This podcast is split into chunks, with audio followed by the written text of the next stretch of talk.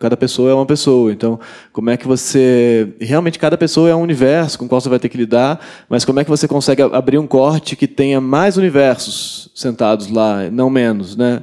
No final das contas, uma peça tem que ser feita para uma pessoa só. Eu sempre falava isso. Sempre ah, gente, essa peça é uma peça para cada pessoa, né? Como é que faz? A experiência coletiva do teatro é muito delicada, né? Da, da, da coletividade sentada ali. Sesc apresenta Dramaturgias um painel da dramaturgia brasileira contemporânea e suas inquietações. Duas coisas que para mim estão muito urgentes, sei lá, agora, que são, para mim, são quase a mesma coisa, que são as condições de produção em relação com o público, assim. E essa para mim é a questão mais importante agora. Como é que eu escrevo, é, escrevo o que eu quero e pago o que eu não quero, né? Convidado de hoje, Emanuel Aragão para pagar o aluguel, então eu, eu, passei, enquanto fazia o Hamlet, escrevendo séries de televisão e longa, longa-metragem blockbuster. Então eu vivia. E aí passei o ano passado fazendo palco giratório, viajando por 40 cidades, fazendo Hamlet, que foi uma experiência que estava ouvindo a Silvia falar, depois que você escreve uma peça, você já não é mais a mesma pessoa, depois que você faz o palco giratório, você não é mesmo a mesma pessoa, você vira uma... É, realmente o que acontece com você é muito doido o que acontece. Emanuel Aragão é dramaturgo, roteirista e ator. Formado em filosofia e teatro, hoje está interessado em lidar com a escrita e a elaboração de sentido para as redes sociais. É autor de peças como Não Tem Nem Nome e 24 por 1. Mas era uma situação meio esquiso, meio maluca, de estar fazendo uma coisa totalmente autoral, livre nesse sentido mas tendo que fazer um outro troço que para mim era bizarro de fazer, mas que eu tinha que fazer para pagar, para pagar a vida que eu tinha inventado para mim, né? E comecei a pensar se era possível fazer alguma peça que se pagasse com bilheteria. E o que, que isso implicava para mim, para a escrita, para toda a estrutura. Que bilheteria é essa? Quem que pode pagar por uma peça de teatro? Quem quer pagar? Que público é esse? Então, isso implica uma série de outras coisas que eu nunca tinha, sobre as quais eu nunca tinha pensado na vida. E a essa altura eu penso como é que eu faço para me comunicar com as pessoas e conseguir, e conseguir me sustentar me comunicando com as pessoas, conversando com as pessoas, né? Dramaturgias.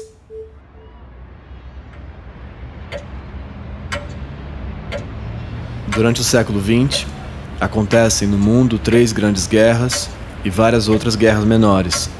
Se é que faz sentido usar o termo guerras menores, se é que faz sentido falar em grandes guerras. No ano de 1983, ao final da Terceira Guerra Mundial, o mundo enfrenta níveis de radiação altíssimos, assim como a alteração radical na temperatura média da crosta terrestre, que acaba gerando o derretimento completo das calotas polares e o desaparecimento do continente antártico. Todos esses acontecimentos, durante os anos que se seguem, acabam por gerar um fenômeno meteorológico de consequências muito graves para a vida dos seres humanos que haviam sobrevivido até então. Esse fenômeno, apesar da incrível complexidade de suas causas, pode ser descrito de maneira assombrosamente simples. O Sol nunca mais se pôs. Com o passar do tempo, vários outros fenômenos acabam sendo gerados pela ausência da existência da noite no globo terrestre.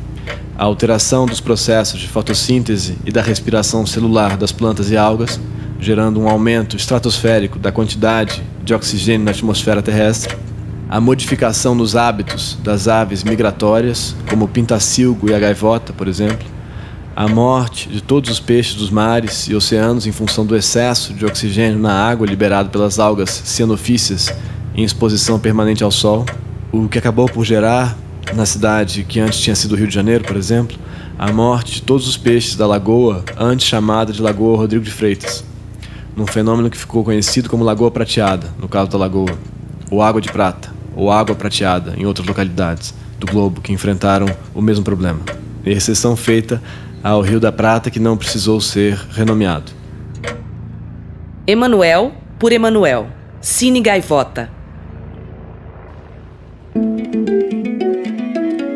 Eu fui tentando de vários jeitos, né? Eu não. Eu não. Eu tô tentando, né? Daqui a dois anos eu vou falar, tá falando outra coisa, obviamente. Graças, eu espero. Cada público, um diálogo. Eu acho que a diferença, quando a gente fez o Nada com os irmãos Guimarães, escrevi com eles, então é, é do universo Manuel de Barros, e, e, aí era uma situação que era uma festa. Era uma, as pessoas entravam o público estava junto com os atores, aquilo ia indo, mas tinha um texto. Então, tentativas de. Né? E a gente terminou, eu e o Adriano, muito incomodado com várias coisas que os atores faziam, sabe? Você não era isso, puta merda, não era isso. E aí a gente decidiu então fazer o Hamlet, que foi uma ideia dele, comigo fazendo, e essa era a diferença fundamental, que era assim, a gente não vai mais reclamar dos outros, a gente vai reclamar de você, tá, Manu? Tá? Beleza. Então, é, isso faz toda a diferença. Essa é uma primeira coisa que faz toda a diferença. Eu não posso cobrar das pessoas que elas estejam abertas para um diálogo que elas talvez não estejam afim de estar. É, eu, eu, tentei os mecanismos de ativação presente, de diálogo, de vários jeitos. O Não Tem Nem Nome era uma peça que a gente entrevistava cada espectador por uma hora e meia antes de fazer a peça. A gente passava a semana entrevistando as pessoas, os espectadores, para depois sentar com eles e tentar fazer a peça com eles. Mas dava muito trabalho, né? E aí realmente não tinha como pagar as contas mesmo. Assim. Aí era o tal do máximo de esforço para o mínimo de resultado que, é, que foi minha máxima por muito tempo. Assim, eu falava, ah, arte contemporânea, máximo de esforço, mínimo de resultado. Eu estou tentando inverter um pouco agora, porque senão ninguém aguenta. Mas é, é, não estou falando de diminuir o, o, o, grau de complexidade, não é isso. Não é isso. É como é que você faz para ter um diálogo mesmo, né? Tentar ter um diálogo com aquelas pessoas.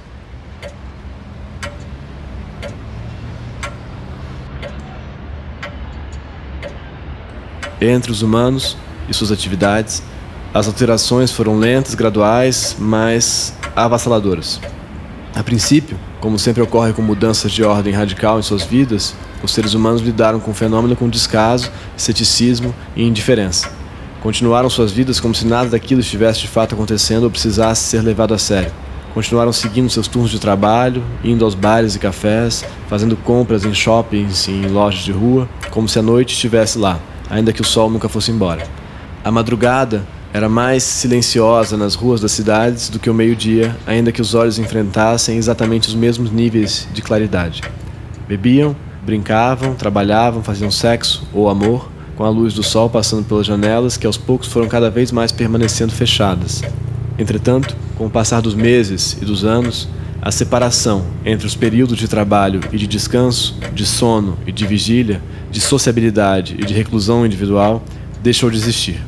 A qualquer instante era possível, pelas ruas da cidade, encontrar homens e mulheres dormindo jogados nos bancos e nas calçadas, e passando por eles, grupos de sujeitos eufóricos que se encaminhavam para a festa sem fim e no seu trajeto cruzavam com trabalhadores de grandes corporações em seu horário de almoço.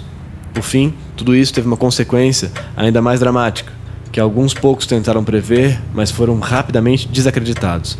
A ausência da experiência da passagem de tempo. E com isso, ainda mais radicalmente, o desaparecimento do próprio tempo como categoria mensurável e, assim, dele mesmo como substância.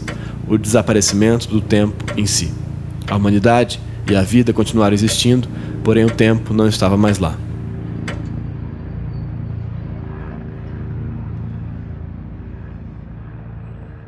Eu não estava nem um pouco preocupado com o tema nesse, estava querendo falar o que eu queria falar, então eu escrevia para mim, né? E a classe média sou eu, né? Então isso está meio é o que eu posso, é de onde eu posso falar, né? E depois isso foi mudando e tem a coisa dos textos por encomenda, mas eu só consigo escrever sabendo quem vai falar. Para mim não tem possibilidade de escrever um texto. Eu nunca, nunca escrevi um texto. As pessoas já me falaram assim: ah, você tem algum texto aí que você queira e eu falo, não, não tenho, não posso. Se você quiser que eu escreva um texto para você, a gente pode conversar isso, mas não, as pessoas me pedem texto às vezes. Tem um texto que eu possa montar? Eu falo, não, não tem, não tem. Agora, pensando que eu, nessa nova fase, o tema é fundamental. Por exemplo, falar de relacionamentos é assim, temos que falar sobre isso, infelizmente. Mais uma vez, eu não aguento mais falar sobre isso, mas parece que tem que falar. Eu queria falar sobre. Agora seria mais feliz falando sobre outras coisas, talvez sobre, sobre fobias, medos e estruturas estranhas, neuróticas e tal. É, mas acho que não faria tanto sucesso. Estou sendo irônico, mas não tanto. Em busca de se comunicar com o público, Emanuel Aragão estreou em Goiânia em junho de 2018 tudo o que você sempre quis dizer sobre o casamento cada peça tem um dispositivo, né? né? No final das contas, eu acho.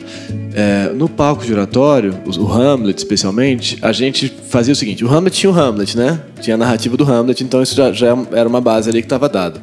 Mas o, no, do Hamlet a gente abria coisas, e o que a gente fazia, eu e o Adriano, muito neuroticamente, era que é, cada dia antes de fazer a peça, a gente sentava por três horas e discutia tudo de novo no camarim antes de fazer. E abria que questões que estavam vibrando para a gente naquele momento a partir daquele texto. E do texto, e da vida, e das coisas que a gente estava lendo, pensando e tal e tal. Então, quem era, que possibilidade que eu tinha naquele momento de fazer aquilo? E no palco giratório isso foi caminhando assim até chegar a esse limite de, de num dia não fazer a peça, porque várias vezes a peça, ela no palco giratório tinha uma, uma experiência de, de um público de adolescentes que vinham, que, né, e que não estavam, que estavam ali meio que para de, de escola de jovens e adultos, né, que estavam ali para cumprir presença. Então, como é que eu lidava com 500 adolescentes que estavam ali obrigados? Como é que você faz, né? Então, era meio que tá, era obrigado, era, eu tinha que fazer isso, eu tinha que atualizar o negócio, senão não tinha jeito, entendeu? Então foi caminhando assim. Essa peça de agora tem, tem um dispositivo um pouco diferente, porque ela é em dupla, eu faço ela com a minha mulher. E foi muito engraçado ontem. Ela nunca tinha feito teatro na vida. Ela faz cinema e tal, é atriz, mas nunca tinha feito teatro. E, e ela queria ensaiar. Ela queria ensaiar, eu falava, amor, não, não vou ensaiar, posso te dar as deixas todas, que, que supostamente são os momentos que você fala, mas não vou ensaiar, não consigo ensaiar. Ela, mas como assim? Eu, falo, eu não tenho como ensaiar se não tem ninguém olhando, entendeu? A gente faz a peça para as pessoas, eu não ensaio, tem que ensaiar. E ela achou que eu estava de sacanagem e tal. Ela sabe, mas é verdade. E aí começou a peça, eu comecei a falar uns negócios com as pessoas, ela falou, o que, que você fez? O que, que você estava fazendo? Eu estava conversando com as pessoas, e a peça virou outra coisa. E para mim é maravilhoso que a gente possa fazer isso, entendeu? E que você tenha liberdade de fazer isso. E, e agora, numa estrutura de dupla, é mais estranho um pouco, porque como é que você entende o lugar desse outro outro, além da, dos outros, né? Enfim. Mas então, uma coisa que eu faço, que eu já fazia no Hamlet e continuo fazendo agora, é que eu recebo as pessoas. Eu vou tentando entender quem são as pessoas quando elas estão chegando. E a partir daí eu vou tentar falar com elas. E eu deixo a luz acesa. E assim eu vou. É tosco, eu sei. São mecanismos bem rudimentares. Mas é o que eu estou tentando fazer agora. E aí eu vou, vou indo e tentando. Tentando, tentando, porque eu acho que eu perdi um pouco da vontade de falar estrito senso e estou querendo, porque me parece que a gente está cada vez mais fechado em microbolhas, microbolhas, microbolhas, microbolhas, e a gente está conseguindo mais falar com a pessoa do lado, né?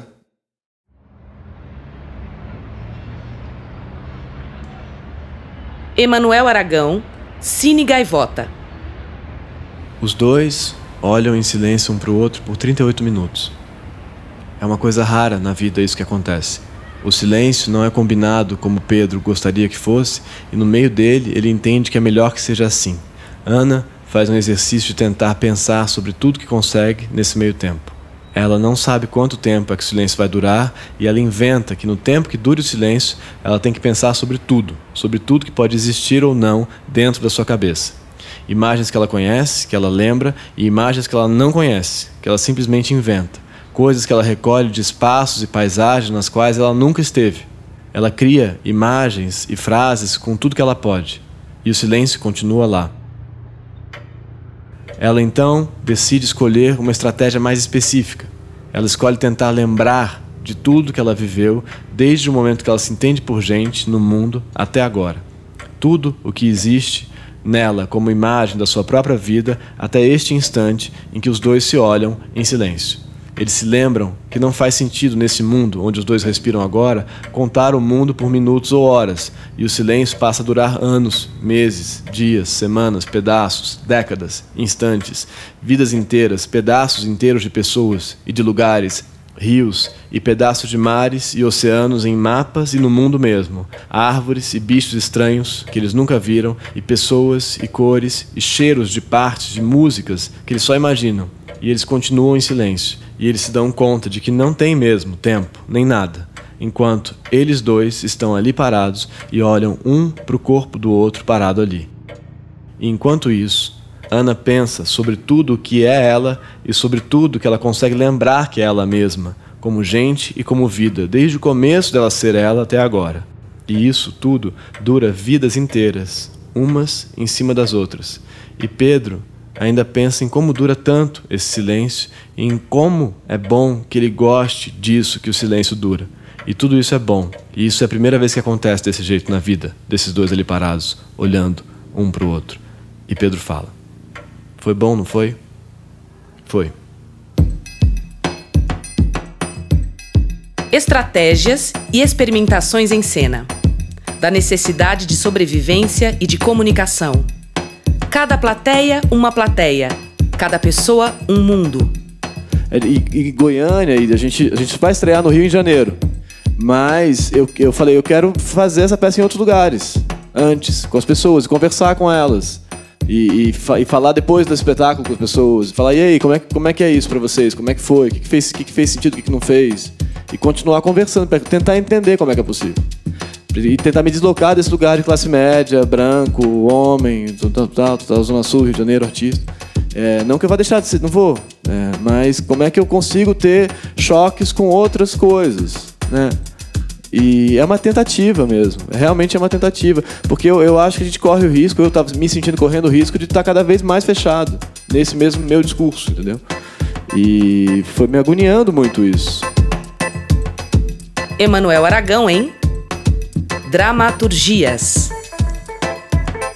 Série em 13 programas gravados no Sesc Piranga em junho de 2018.